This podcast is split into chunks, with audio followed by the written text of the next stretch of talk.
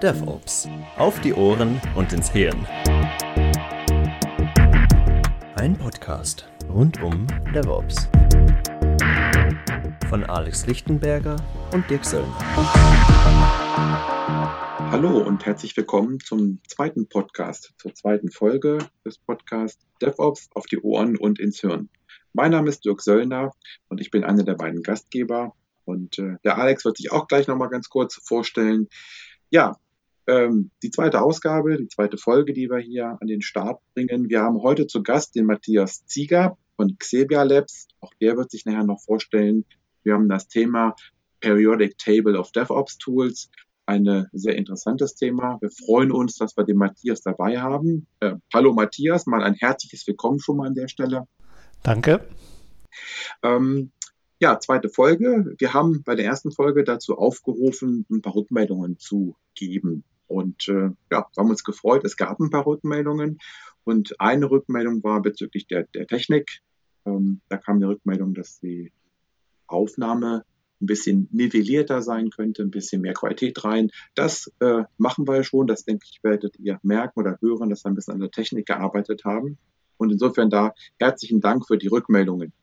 Alex, dann übergebe ich mal an dich. Ja, vielen Dank, Dirk. Herzlich willkommen auch von meiner Seite.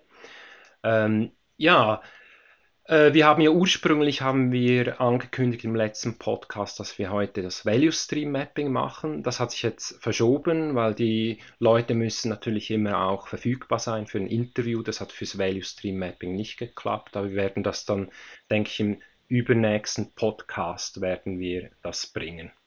Aber wir haben heute auch ein ganz äh, spannendes Thema, die Periodic Table of DevOps von Xavier Labs. Bevor ich da ähm, übergebe an den Matthias.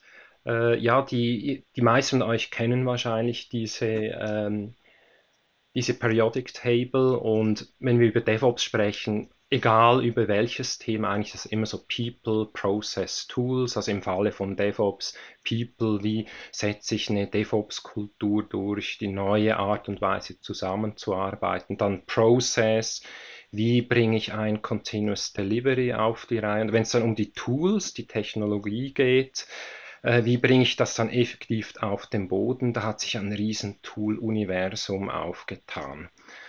Äh, verschiedenste Tools äh, rund um Cloud, Continuous Delivery, Artifactory etc. Und da, als, als ich das erste Mal diese, diese Table gesehen habe, das ist eigentlich so dann so wie, weil die Leute sind ein bisschen dann verloren in diesem ganzen Tool-Universum. Eigentlich eine wunderbare Sache. Das gefällt den Leuten sehr gut. Denk, deshalb denke ich, heute auch de, das heutige Thema sehr spannend für, für die Leute. Äh, in diesem Sinne möchte ich gerne jetzt an den Matthias übergeben. Vielleicht mal kurz, äh, dass du äh, dich als Person vorstellst, auch Xebia Labs und was ihr macht. Ja, vielen Dank für die Einführung. Ähm, mein Name ist Matthias Zieger. Ich bin äh, bei Xebia Labs in Deutschland für die Technik zuständig. Das heißt, ich mache alles von äh, Produktdemos über Messen äh, bis hin zu POCs, Piloten und Produkteinführungen. Äh, ich mache das jetzt seit zweieinhalb Jahren für Xebia Labs, eine ganze Zeit auch mit einem Partner zusammen, mit der Codecentric. Äh, mittlerweile hat Xebia Labs ein eigenes Team in Deutschland und äh, wer Xebia Labs nicht kennt, wir kommen ursprünglich aus Holland. Ähm, da ist auch immer noch unser Hauptsitz, unsere Entwickler, das sind so 70 Entwickler, die wir haben, die an den Produkten arbeiten, die sitzen alle in Holland, in der Nähe von Utrecht, in Hilversum und wir sind mittlerweile weltweit vertreten, haben ein zweites Headquarter noch in Boston, hauptsächlich aus Gründen Venture Capital und so weiter, äh, aber Technik ist alles in Europa, von daher äh, passt das auch alles soweit. Genau, und bevor ich bei Xebia Labs und Codecentric das Thema gemacht habe, äh, war ich bei Microsoft und habe da das Thema Team Foundation Server gemacht. Da hieß das noch gar nicht DevOps, da hat man noch Application Lifecycle Management äh, gesagt, aber eigentlich ging es immer darum, wie bekomme ich meine Produkte eigentlich schneller vom Entwickler bis in Produktion. Ja, das ist das, was mich so die letzten 10, 15 Jahre mittlerweile umtreibt. Sehr schön. Dann, Matthias, vielen Dank für die Vorstellung, für die Einführung. Ich habe ja vorhin gesagt, wir haben Rückmeldungen bekommen und eine Rückmeldung war auch, zum Thema was ist DevOps? Und äh, der Teilnehmer hat gesagt, dass er das äh, sehr interessant fand. Insofern äh, Frage an dich, Matthias. Wie würdest du denn DevOps definieren? Kann man das definieren? Wie würdest du DevOps beschreiben? Was ist DevOps für dich? Ja, man kann es versuchen zu definieren. Es gibt äh, ganz unterschiedliche Definitionen. Es gibt natürlich die Definition und äh, der Alex hat es ja schon genannt. Es gibt ja die drei Perspektiven immer People, Process, Technology. Wenn wir mal bei People anfangen, ja, ist das natürlich ein Thema. DevOps ist ein Kulturwandel. Äh, ein Kunde hat mal zu mir gesagt, wir haben äh, Silos of Excellence, ja, die wir jetzt aufbrechen müssen im Sinne von DevOps. Das heißt, wir müssen unsere sehr arbeitsteilige Arbeitsweise, die wir hatten, wo es Requirements-Spezialisten gab, gab. Dann gab es die vielleicht Architekten, Modellierer, Entwickler, QA-Teams, äh, Produktionsteams, die häufig nochmal unterschieden waren nach Infrastrukturbetrieb und Anwendungsbetrieb und Monitoring. Äh, das müssen wir eigentlich aufbrechen. Ja, und das ist die Kernidee von DevOps. Äh, daran erkennt man schon, dass der Name eigentlich ein bisschen zu kurz gegriffen ist. Äh, ich sage immer gerne amerikanisch vereinfacht. DevOps, ja, aber eigentlich müsste es bis Dev äh, QA Security Ops DevOps irgendwie heißen, ja, so in der Richtung, ist aber viel zu umständlich. Deswegen hat sich DevOps eigentlich eingebürgert. Aber im Kern geht es eigentlich darum, äh, eine bessere Zusammenarbeit der verschiedenen Spezialisten, die man hat, zu erreichen in sogenannten cross-funktionalen Teams. Das ist, glaube ich, der Kern von, von DevOps auf der People-Seite, dass man diese, ja, ich bleibe bei dem Begriff Silos of Excellence einfach aufbricht und sagt, wir gehen da hinüber, dass wir alle zusammen an einem Produkt oder einem Problem arbeiten und äh, nicht in so einer fließbandartigen Geschichte an dem Thema arbeiten, sondern eher in Gruppen äh, daran zusammenarbeiten. Das ist so das äh, People-Thema. Dann haben wir natürlich das Process-Thema, das ist dann äh, noch ein bisschen größer und das äh, geht auch sehr stark dann in den kulturellen Wandel natürlich an, an, die, äh, an, den, an den Kern der Unternehmen tatsächlich ran. Äh, und äh, da ist natürlich das Thema, das geht deutlich über Technik und Technikabteilung auch hinaus. Also da reden wir dann darüber, dass auch Unternehmen eine andere Art des Controllings und der Steuerung eigentlich machen müssen. Also deutlich mehr als, ja, wir führen jetzt mal ein paar Tools ein und äh, dann wird es schon gut werden. Ja, das wird so nicht funktionieren. Das sagen wir auch als Toolhersteller natürlich unseren äh, Kunden, dass das so nicht funktionieren kann, wenn man äh, das quasi vernachlässigt. Und am Ende, und dann kommen wir ins Spiel, geht es natürlich auch um Technologie, es geht um Werkzeuge, es geht um Automatisierung. Äh, DevOps äh, als manueller Prozess, glaube ich, kann nicht funktionieren. DevOps hat als technischen Fokus den Anspruch, äh, Automate Everything, also alles zu automatisieren. Das ist der Anspruch, den wir auch haben beim Kunden. Kann man dem immer zu 100% erfüllen? Wahrscheinlich nicht, aber man sollte das Ziel haben, möglichst weit zu kommen beim Automatismus und möglichst wenig manuelle Geschichten zu haben. Ne? Das ist so für mich das Thema DevOps, verschiedene Perspektiven.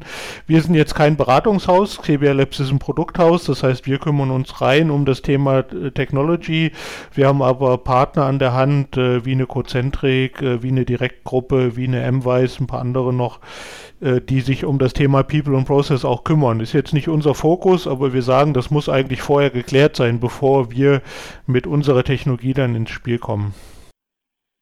Gut, vielen Dank. Sehr gute Definition, finde ich. Auch sehr schön, dass ihr als, als Produktehaus das schlussendlich holistisch seht, also nicht nur Technologie, sondern auch äh, Prozesse und Kultur. Äh, be bevor wir zum, zur eigentlichen Table, also zum Inhalt selber kommen, äh, wäre vielleicht noch spannend, wie, wie ist das Ding eigentlich entstanden? Genau, da, äh, in Vorbereitung auf den Postcard muss, musste ich auch erstmal nachschauen, wie alt ist eigentlich dieses äh, äh, Periodic äh, Table of DevOps Tools und äh, die erste Version, die wir davon rausgebracht haben, war im Jahr 2015, also ist ungefähr äh, zwei Jahre alt, kann man sagen. Entstanden ist das deswegen, weil wir bei den Kunden immer wieder die Diskussion geführt haben, wir reden über, am Ende des Tages reden wir über Toolchains und Werkzeugketten mit den Kunden. Und dann kam immer wieder die Diskussion, welche Bestandteile muss so eine Werkzeugkette haben, äh, welche Prozessschritte sind darin überhaupt notwendig und was sind so die typischen Vertreter, die wir in so einer Werkzeugkette halt sehen, auch bei anderen Kunden am Markt. Und dann äh, hat sich unser Marketing überlegt, wie könnte man das eigentlich äh, ganz gut visualisieren, ja, und äh, sind dann auf die glorreiche Idee gekommen, dass äh, so bei den Chemikern quasi äh, sich zu holen und dort das ja wohl bekannte Periodensystem der Elemente quasi zu, zu adaptieren auf das Thema äh, DevOps und Tools. Und das ist so ein bisschen die Hintergrundgeschichte. Mittlerweile ist äh, online die zweite Version verfügbar von dem System. Das heißt, das wird auch ständig abgedatet. Da äh, können wir aber nachher nochmal kurz drüber sprechen, welche Möglichkeiten es da gibt. Und äh, wir arbeiten gerade an der dritten Version davon. Das heißt, äh, das lebt auch so ein bisschen über die Zeit. Das ist vielleicht der größte Unterschied zum äh, chemischen äh, Periodensystem, wo ja Naturgesetze quasi abgebildet sind. Äh, Soweit äh, sind wir, glaube ich, in der IT noch nicht, dass wir über Naturgesetze reden. Aber äh, ja, die Idee ist einfach griffig, weil ähm, viele Leute äh, damit ganz gut zurechtkommen. Und äh, vielleicht als Info mal, wir haben äh, durchaus sechsstellige Downloadzahlen aus dem Internet für das PDF und verteilen auch jedes Jahr so ein paar 1000 dann noch auf Messen und äh, Konferenzen in gedrucktem Format quasi als Poster. Ja. Das äh, vielleicht mal so als Info für die Zuhörer auch, dass äh, ganz gut verbreitet ist, das äh, Periodensystem. Spannend. Ähm, jetzt kommen wir, ist ein guter Zeitpunkt, äh, mal auf den Inhalt zu kommen. Äh, mal vielleicht einen Versuch zu machen, die, also einerseits die, die Struktur der Periodic Table, aber auch den ganzen Inhalt, das mal äh, uns näher zu bringen. Matthias. Genau, also die Table, ähm, für die, die sie jetzt nicht vor sich haben, ist tatsächlich angelehnt an das Periodensystem der Elemente. Das heißt, wir haben äh, eigentlich eine Matrix. Ja, und diese Matrix hat äh, verschiedene Säulen, die quasi durch Farben repräsentiert sind. Und äh, diese Farben sind eigentlich dann die Prozessschritte, die man im äh, Continuous Delivery äh, quasi dann finden kann. Das heißt, äh, es fängt ganz vorne dann an mit dem Thema Versionierung und Repositories, geht dann über CI-Werkzeuge, also Continuous Integration, quasi auch die Grundvoraussetzungen, dass ich überhaupt etwas automatisieren kann, dass ich automatisierte Builds habe, äh, geht dann über Artefakt-Repositories, wo dann meine gebauten Binärartefakte quasi reinfließen oder wenn man eher moderner unterwegs ist, seine äh, Container-Images auch dann äh, liegen können. Ähm, über Testing-Tools bis zu Deployment-Werkzeugen, Release-Werkzeugen und am Ende haben wir natürlich dann das ganze Thema äh, Orchestrierungswerkzeuge dann für Container, also sowas wie Kubernetes, äh, Mesos, OpenShift und äh, ganz rechts findet man äh, das, worauf alles dann aufbaut, quasi Infrastrukturthemen. Das sind die Sachen, die ähm, ja, über die auch die Continuous Delivery Lehrbücher, sage ich mal, sprechen. Wir haben uns dann dafür entschlossen, unter dem Periodic Table ähm, nochmal einen separaten Absatz zu machen für ergänzende Tools, die normalerweise in den Continuous Delivery und DevOps Lehrbüchern gar nicht auftauchen. Das sind dann eher Collaboration-Werkzeuge, also da taucht dann sowas auf wie agile Planungswerkzeuge, also sowas wie ein Jira zum Beispiel oder ein Rally oder ein Version 1. Dann äh, gehören natürlich heute auch äh, Chat-Werkzeuge dazu, also da taucht dann sowas auf wie ein Slack oder äh, ein HipChat von, von Atlassian dann auch, bis hin zu sehr speziellen Werkzeugen, die das Thema Security adressieren, äh, die dann quasi so eine Querschnittsfunktion haben. Ja, die haben wir separat, so ein bisschen auch äh, räumlich separiert von den anderen Themen, weil sie ursächlich natürlich nichts mit äh, Continuous Delivery oder DevOps zu tun haben, aber aus unserer Sicht eine, eine gute Ergänzung sind. Das ist quasi die Abbildung des Prozesses und das eignet sich eigentlich sehr gut beim äh, Kunden darüber zu reden, welche Prozessschritte hat er überhaupt in seinem Unternehmen, weil wir natürlich auch bei Kunden sind, die zum Beispiel sagen, wir sind Softwarelieferant, wir haben gar nicht den Betrieb, weil den macht der Endkunde am Ende des Tages mit der Software, die dann von einem Softwarehersteller zum Beispiel ausgeliefert wird. Oder man hat vielleicht Kunden, die sagen, ja, wir wissen, dass Testautomation wichtig ist, aber wir haben noch nicht da rein investiert. Das heißt, wir haben da so einen Blind Spot so ein bisschen an der Stelle. Und äh, das sind so die Themen, wo man eigentlich sehr gut mit dem Kunden erstmal auf einer Prozessebene sprechen kann, indem man sich anhand der Farben langhangelt und mit dem Kunden spricht und sagt, was ist so dein Gefühl dafür, wo bist du gut aufgestellt, wo geht so einigermaßen und wo siehst du noch Verbesserungspotenzial. Ne? Also eine reine Prozessbetrachtung. Dabei helfen quasi die Farben dieses Periodensystems einfach sehr gut, weil man wirklich die Prozesse als Säulen dann äh, hat.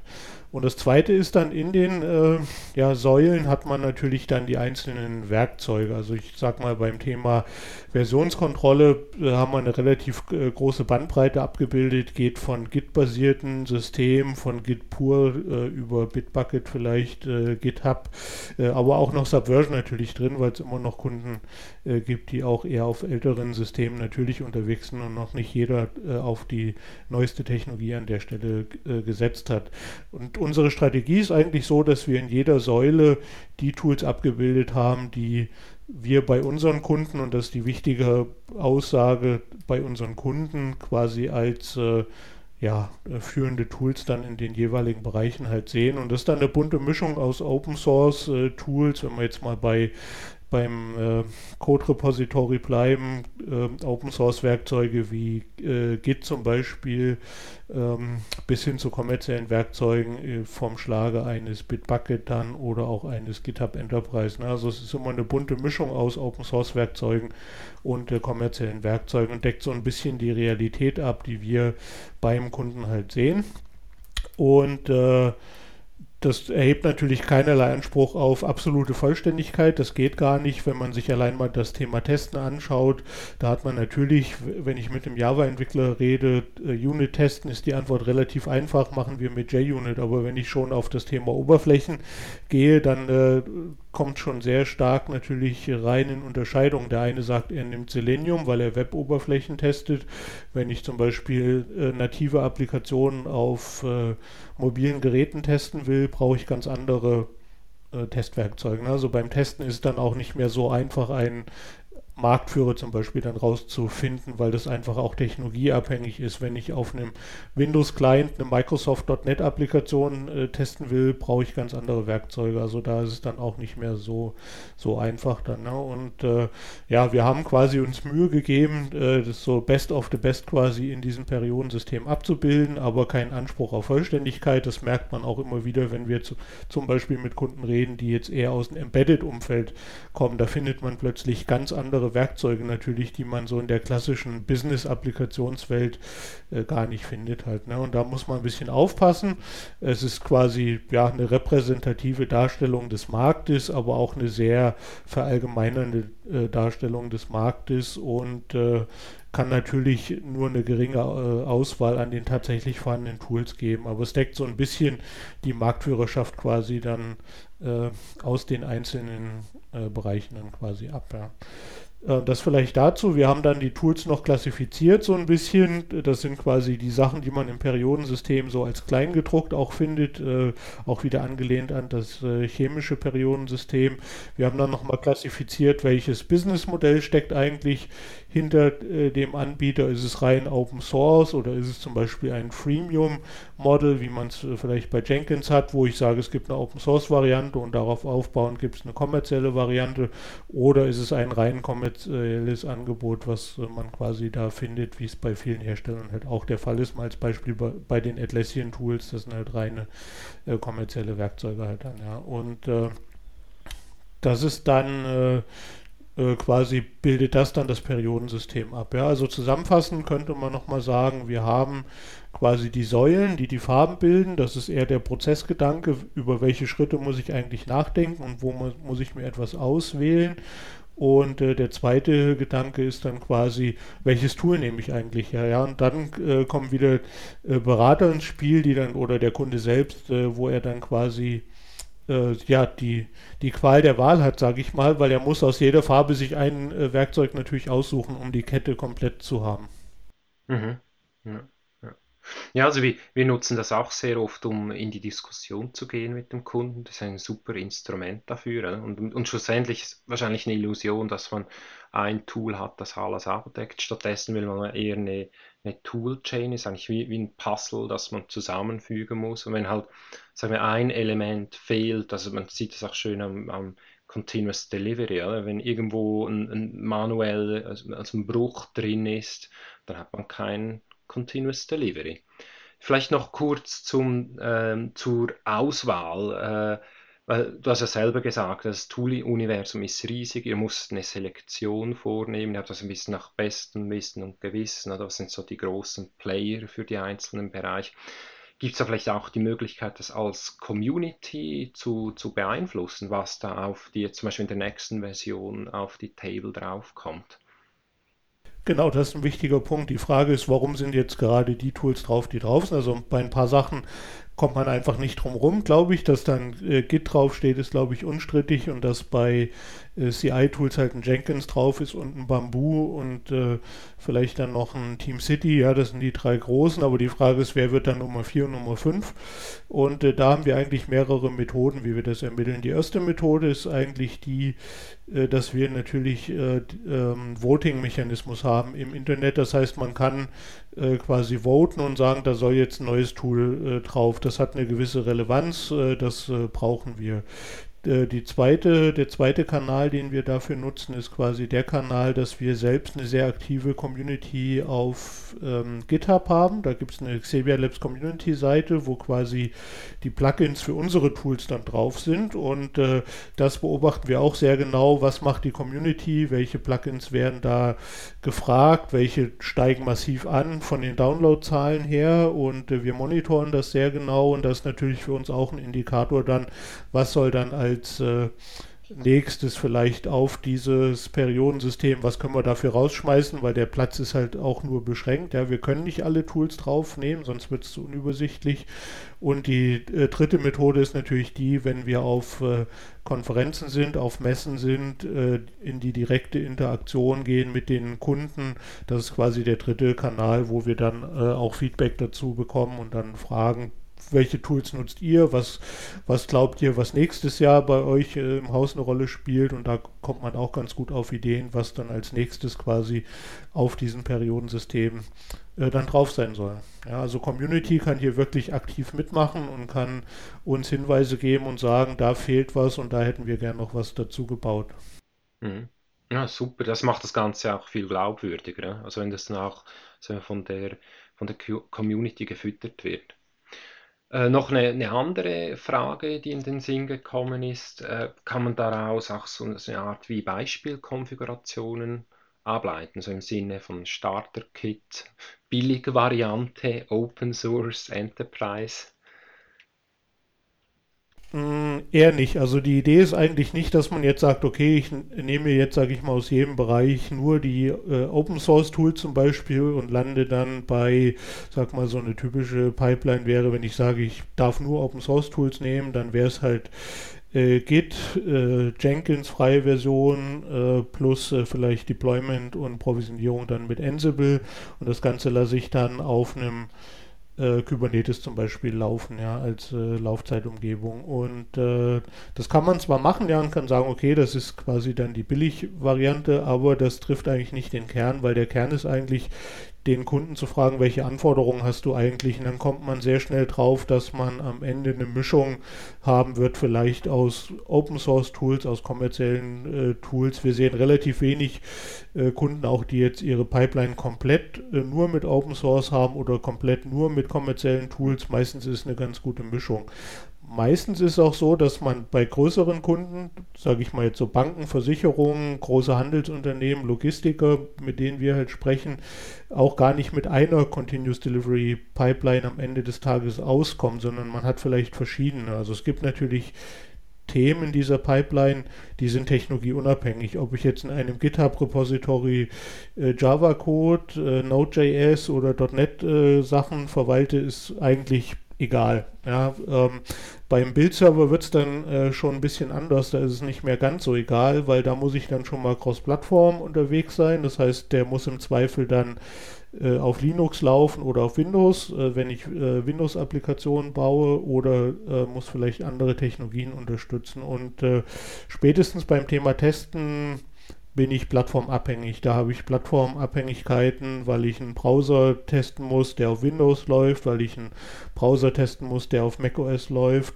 Und ähnlich ist es eigentlich auch bei Provisionierungstools, ähm, weil die meisten Provisionierungstools äh, natürlich dann auch Betriebssystemabhängigkeiten haben. Das heißt schon ein Unterschied, ob ich einen Windows-Server provisionieren darf oder ob ich ein Linux- äh, oder Unix-System provisionieren muss. Ja, und das ist dann äh, natürlich ein Unterschied. Bei, bei äh, Container Orchestrators ist es dann wieder ein bisschen einfacher. Da äh, bin ich dann doch zum großen Teil plattformunabhängig, aber spätestens dann, wenn es dann wieder darum geht, ist meine Firmenstrategie eigentlich, alles im eigenen Rechenzentrum zu haben oder gehe ich in eine Public Cloud? Und wenn ja, ist es dann nur eine oder vielleicht zwei, ist es AWS oder Azure oder AWS und Azure und Google Cloud, ja, dann bin ich plötzlich wieder beim Thema, welche Tools unterstützen das eigentlich? Und äh, dann wird es auch manchmal sehr schnell dünn, ja, und dann kommt man auch äh, schnell auf den Punkt, wo man sagt, vielleicht äh, reicht auch nicht eine Toolchain, sondern du brauchst vielleicht unterschiedliche Toolchains pro Technologie-Stack, sage ich mal. Also dein, deine Java-Entwickler kriegen einen anderen äh, CD-Toolchain in einer gewissen Ausprägung wie deine ähm, Microsoft-Leute und äh, an SAP ist nochmal ein ganz anderes Beispiel, wo ich dann über ganz andere Tools wieder rede. Und äh, dann kommt man wirklich sehr schnell dahin, dass man sagt, wir haben Gemeinsamkeiten, wie zum Beispiel äh, GitHub und äh, Nexus Artifactory, technologieunabhängig, kann ich alles damit machen. Ähm, aber die restlichen Sachen sind dann vielleicht äh, stack-spezifisch auszuwählen. Ja, das trifft eher die Realität eigentlich. Äh, und da muss man ins Detail gehen, dann kommen wieder die Berater ins Spiel, beim Kunden dann solche Sachen äh, quasi auszusuchen. Genau, es ist dann eben doch nicht so, so einfach. Und schlussendlich, wie du gesagt hast, man hat ja von, wie verschiedene Toolchains, verschiedene Pipelines. Da kann man ja denke ich, noch schön den Link machen, dann so die Dimensionen Process und People, was jetzt viele IT-Abteilungen machen. Sie richten ihre Teams entlang ihrer Produkte aus, so cross-functional Teams, die sich dann end-to-end, -end, äh, also von der Anforderung bis in die Inbetriebnahme um das Produkt kümmern. Und je nach Produkt sind dann natürlich auch eigene äh, äh, Plattformen darunter, oder? eigene Tools, aber zum Teil gibt es natürlich auch übergreifende dann. Ne? Und da wäre vielleicht auch mal schön, jetzt mal so ganz praktisch, weil das auch immer eine Frage, die ich bekomme, weil die Leute haben in der Regel ein gutes Verständnis, äh, was heißt jetzt kulturell DevOps, oder mit dieser neuen, sagen wir die agile Philosophie, die grundsätzliche Agile Leadership, das reinkommt, dann Prozesse, sagen wir, der, sagen wir, der Continuous Integration Delivery Prozess und wie das jetzt ganz konkret, vielleicht so ein Beispiel End-to-End, -End. also ich würde mal so äh, aus meiner Erfahrung, also so der Traum ist vom Entwickler, es fängt immer alles an mit, mit der Anforderung, also man hat beispielsweise User Stories, er, äh, for, man formuliert Testfälle dazu und dann geht man hin, man entwickelt, man checkt ein, es durchlaufen, das ist ja dann Continuous Delivery, man äh, Tests, die automatisiert ablaufen, so dass man eigentlich jederzeit könnte live gehen. Also Software is always in a releasable state. Das hat diese Value Stream von Anfang bis Ende. Und da hat man so, so auch aus Kundensicht, also Kunde will was und er bekommt das relativ schnell, das Feature. Kann man da mal so, so ein ein Beispiel durchspielen? So jetzt, wenn ich habe es jetzt mal so prozessmäßig erklärt und wie würde das jetzt an Beispiel Tools, wie würden die unten dran entlang von dieser Pipeline interagieren? Ist das etwas, das du könntest? Ne? Ja klar, weil das ist das, was wir quasi täglich machen, uns genau in solche äh, Themen quasi rein zu integrieren. Wenn wir jetzt mal äh, das Beispiel, was du genannt hattest, äh, mal entlang gehen mit so ein paar typischen äh, Tool-Vertretern, dann würde quasi, quasi im Idealbild natürlich die Anforderung nicht irgendwie in Word oder in Excel äh, gebaut werden, ja, sondern würde vielleicht in einem Tool äh, wie Jira dann äh, stehen quasi. Ne? Das heißt, ich habe da meine User Stories, die vielleicht dann runtergebrochen sind, äh, die fangen oben an relativ grob in irgendwelchen Epics, dann User Stories und äh, dann äh, geht das immer weiter nach unten auf beliebig viele Hierarchiestufen. Ne? Dann hattest du einen wichtigen Punkt gesagt, was machen wir eigentlich mit den Testfällen? Die sollten eigentlich die direkt auf die Anforderungen gemappt sein. Ich sage jetzt eigentlich, weil das bei vielen Kunden immer noch ein blinder Fleck so ein bisschen ist. Ne? Wir wissen alle, wie die Idealwelt aussehen sollte. Ich habe meine Testfälle, die zu meinen Anforderungen gehören und die sind irgendwie verlinkt.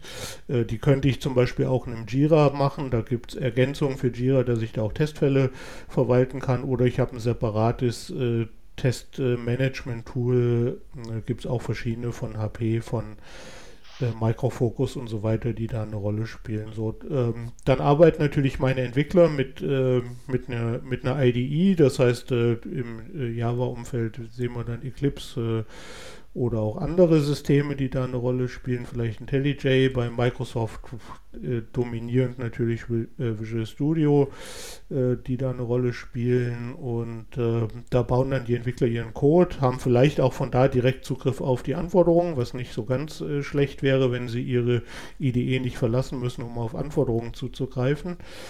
Und äh, ja, dann wird der Code quasi ständig gebaut und dann äh, relativ kleinteilig, sage ich mal, auch äh, eingecheckt dann in eine Versionskontrolle. Das macht natürlich dann mit Git äh, viel mehr Spaß als mit so äh, althergebrachten Systemen wie vielleicht ein Subversion oder noch älter wie ein äh, ClearCase oder ClearQuest. Ja, von den älteren Zuhörern, die werden sich noch daran erinnern können. Die jungen Leute wissen heute gar nicht mehr, wie gut sie es eigentlich haben, weil sie direkt mit Git eigentlich einsteigen können.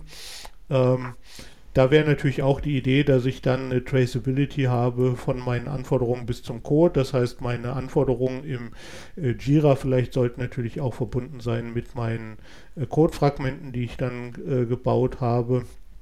Und aus der Versionskontrolle geht es dann quasi nahtlos über in das Thema Continuous Integration. Das heißt, äh, da kommt dann natürlich ein Jenkins ins Spiel, der dann äh, quasi on demand ein Bild macht. Wenn ich Continuous Delivery tatsächlich äh, so auffasse, wie es gemeint ist, wird ja dann jede Codeänderung quasi isoliert gebaut und dann hoffentlich auch isoliert getestet. Das heißt, da spielt dann gleichzeitig das Thema Testen mit rein, aber nicht nur Testen, sondern da sollte ein bisschen mehr noch passieren. Durch den Jenkins dann äh, zum Beispiel orchestriert oder auch andere CI-Tools, äh, die können das auch alle, wie ein Bamboo oder ein TeamCity. Äh, da sollten dann auch Code-Analysen natürlich laufen, statische Code-Analysen. Da wäre so ein Vertreter mal typischerweise ein Sonar Cube äh, mal zu nennen äh, für die äh, sage ich mal, Java und äh, .NET-zentrierten Geschichten oder auch andere Technologien. Wenn man eher so im Embedded-Umfeld ist, gibt es dann sehr spezielle Tools, die auch Code-Analyse für, für C zum Beispiel oder sogar Assembler machen können. Die kann ich auch alle in Jenkins natürlich reinhängen. So, dann haben wir unseren Code gebaut und dann äh, geht der Flow natürlich weiter. Unser Value Stream äh, vom Jenkins aus sollen die Sachen natürlich nicht auf irgendeinem File-Share landen. Äh, das sehen wir auch mittlerweile nur noch relativ selten. Äh, die meisten Kunden haben dann doch schon sowas wie ein äh, Artifactory oder Nexus im Einsatz äh, als Binärrepository.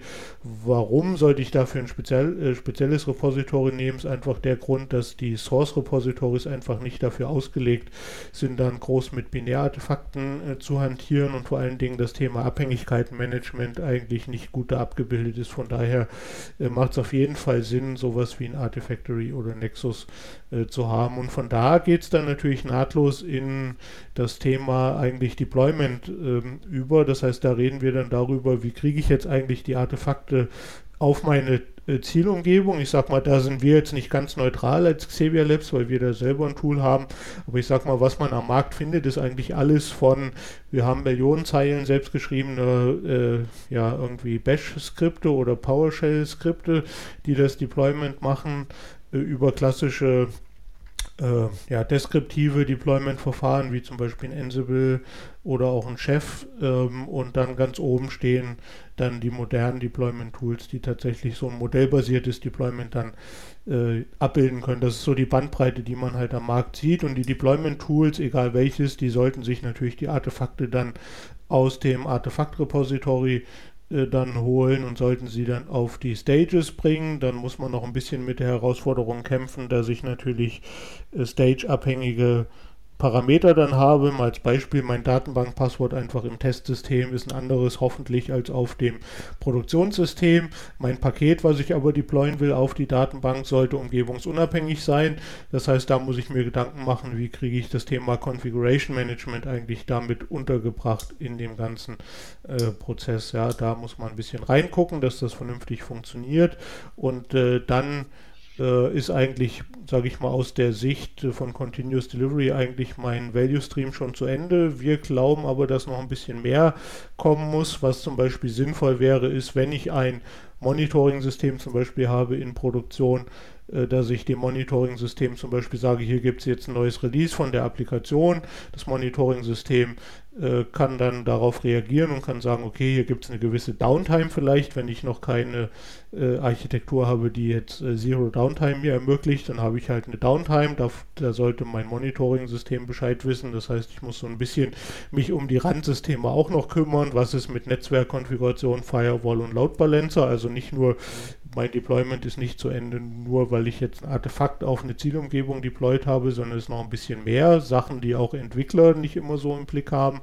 Also mehr mit den Ops-Leuten dann auch mal reden, was die denken, was zu so einem äh, Prozess dann noch dazugehört. Und äh, dann war es das eigentlich, ja. Und was ich eigentlich mache während diesem ganzen Prozess ist, dass ich eigentlich messen sollte, wie lange hat das gedauert, was hat das gebracht, ich sollte eigentlich jederzeit sagen können, welche Anforderung ist jetzt in welcher Stufe, weil nur das ist interessant für den Kunden. Den interessiert nicht, ob da ein IR-File äh, deployed ist auf einen Application-Server oder ein Docker-Container XY auf einem Kubernetes läuft. Das ist dem Anwender egal. Den interessiert, welche Anforderung ist morgen verfügbar von dem System. Und da brauche ich eigentlich was, was mir diesen ganzen Tool Zoo, sage ich mal, am Ende des Tages so ein bisschen zusammenhält. Das heißt, ich brauche so einen Kleber zwischen den Tools, der meine Sachen quasi orchestriert. Und äh, da muss ich auch darauf achten, dass ich mir da was Vernünftiges hole. Ich glaube, wir sind uns alle einig, dass äh, Excel da am ungeeignetsten ist dafür, aber dummerweise ist Excel der Marktführer in dem Bereich, den ja, wir halt gut. sehr, sehr häufig sehen. Was versuchen die Leute, wenn sie so einen Prozess managen müssen? Sie versuchen das mit Excel zu machen und das ist eigentlich das ungeeignetste Werkzeug und das steht auch nicht auf unserem Periodensystem. Von daher ist das ein Punkt, wo wir sehr häufig mit Kunden reden. Schmeißt Excel aus diesem Prozess raus, schmeißt E-Mails aus diesem Prozess raus, schmeißt äh, SharePoint und Wikis aus diesem Prozess raus. Also alles, was so eine Art Checklisten sind, haben in dem Prozess nichts zu suchen, sondern das muss ein Automatismus eigentlich sein. Und dann hat man eigentlich auch ganz guten Blick, wo stehe ich eigentlich in meinem Value Stream und äh, welche Anforderung befindet sich eigentlich gerade in welchem Status und was kann ich meinem Kunden versprechen, ist morgen eigentlich davon äh, auf der Produktion, weil nur darum geht, nur Sachen, die in Produktion sind, haben am Ende einen Wert produziert äh, und das ist ja auch ein Kerngedanke von DevOps, ja. Also zum Thema Excel noch. Also das heißt, wenn etwas oft äh, genutzt wird, das heißt noch lange nicht, dass es auf der Table landet. Ne? Ja. Das, das stimmt, ja. Also Ex, äh, Excel ist, mhm. genau, wir ähm, wir sagen ja den Kunden immer, wir können über jedes Tool äh, diskutieren, was ihr im Einsatz habt. Das Einzige, worüber wir nicht diskutieren, ist Excel. Da reden wir genau. ja. über Ablösung. Ja. ja, das ist halt eine, eine, Realität. Es gibt auch den berühmten State of Agile Report, also in der agilen äh, Projektmanagement, was wird am häufigsten genutzt. Und da ist auch Excel auf Platz 1. Aber das kann natürlich nicht langfristig nicht die Lösung sein. Ja, also ich glaube, das war jetzt, ich denke, ein sehr schönes, äh, also beeindruckendes Beispiel, also End-to-End, den ganzen Values, wie das beispielhaft durch Tools unterstützt werden kann. Und am Schluss ist ja, wenn man das Ganze aus Kundensicht anschaut, es geht ja auch um, um Time to Market. Ne? Das heißt, wenn man der, der Kunde will was, er hat ein Requirement und aus seiner Sicht ist dann, sagen wir es, äh, bekommt es geliefert. Klar, die Welt hört nicht dort auf, man hat dann auch den Betrieb im eigentlichen Sinn, aber wenn man, denke ich, das so hinkriegt, ohne Brüche, äh, da, dass man eigentlich die Time to Market äh, drastisch verkürzen kann ne? und auch die äh, Qualität verbessern. Wenn man das so mit dem Testing und ich meine, wir, wir arbeiten auch viel mit, mit Kunden zusammen und da ist auch ganz klar, das ist ja nicht etwas, was man von heute auf morgen erreichen kann, sondern es ist ja mehr ein Weg. Äh? Also man will ja irgendwann eine Toolchain, man will Tools, äh, man will, will Tests automatisieren. Und das ist ja eher das ein Weg, der sehr lange gehen kann, Jahre auch. Äh? Das ist sicher auch etwas, das ihr seht auf, äh, auf eurer Seite, äh? wenn ihr jetzt Kunden unterstützt. Absolut, also es ist ein Weg, der gegangen werden muss, aber der muss, das ist ein wichtiger Punkt, man muss irgendwann mal anfangen, diesen Weg zu gehen. Das sehen wir auch bei sehr vielen Kunden, die sagen, ja, wir entwickeln jahrelang erstmal so ein Konzept, wie sowas aussehen kann. Das funktioniert aus unserer Sicht nicht, sondern man muss eigentlich irgendwann mal anfangen, es gibt ein paar einfachere Sachen, wie eine Versionskontrolle, eine vernünftige, sage ich mal, einzuführen. Das ist auch bei den meisten Kunden schon passiert. Es gibt ein paar Sachen, die sind bei vielen Kunden relativ schwierig, weil sie immer noch dort äh, sehr arbeitsteilig unterwegs sind und zum Beispiel immer noch eigene äh, Testabteilungen haben, die nicht mit der Entwicklung so eng verzahnt sind, dann wird es mit der Automation ein bisschen schwieriger.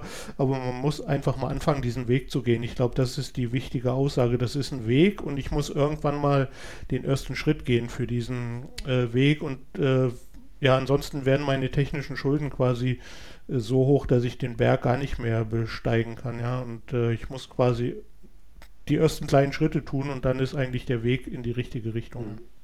Genau, und wenn es ich nicht mache, dann macht es ein anderer. Und da hat dann das Business ein Problem, wenn es die Konkurrenz macht und halt dies und da äh, schneller ist. Ja, genau, das ist äh, ein wichtiger Punkt. Ja, das ist natürlich, sehen wir auch so ein bisschen nach Branche halt unterschiedlich. Äh, Im E-Commerce glaube ich, ist das, äh, spüren den Druck alle. Im Bankenversicherungsumfeld fängt jetzt so gerade an.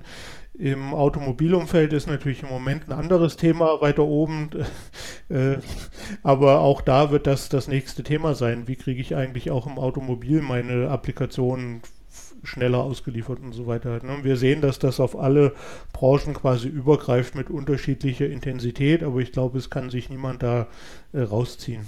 Mhm. Okay. Gut, vielen Dank. Also da habe ich für den Moment habe ich eigentlich ich habe ich keine weiteren Fragen. Möchtest du, Matthias, vielleicht noch irgendwas ergänzen? Ich habe auch keine Ergänzung. Ich äh, bedanke mich, dass ich bei euch sein durfte und äh, wünsche noch viel Erfolg mit weiteren äh, Podcasts und äh, mit anderen Teilnehmern und vielleicht hört man sich ja mal wieder. Mhm. Ja, und auch vielen Dank von unserer Seite für deine Bereitschaft, da mitzumachen. Und äh, ja, und an diesem Punkt möchte ich noch gerne hinweisen auf den nächsten Podcast, circa in einem Monat. Das wird, äh, werden wir äh, jemand von der Direktgruppe interviewen. Der wird uns die MetroMap äh, vorstellen. Das ist eine DevOps-Implementation. Äh, sicher auch sehr, sehr ein spannendes Thema. Vielen Dank. So, dann auch ein Dankeschön von mir in die Runde. Ich weiß nicht, ob es allen Teilnehmern aufgefallen ist. Ich war recht still. Ich hatte technische Probleme. Insofern ähm, hat Alex das äh, super zu Ende geführt mit, äh, mit Matthias. Matthias, von mir auch herzlichen Dank an der Stelle. Und insofern äh, freue ich mich auf den nächsten Podcast dann ohne technische Probleme. Und äh, ja, schönen Abend noch. Vielen Dank.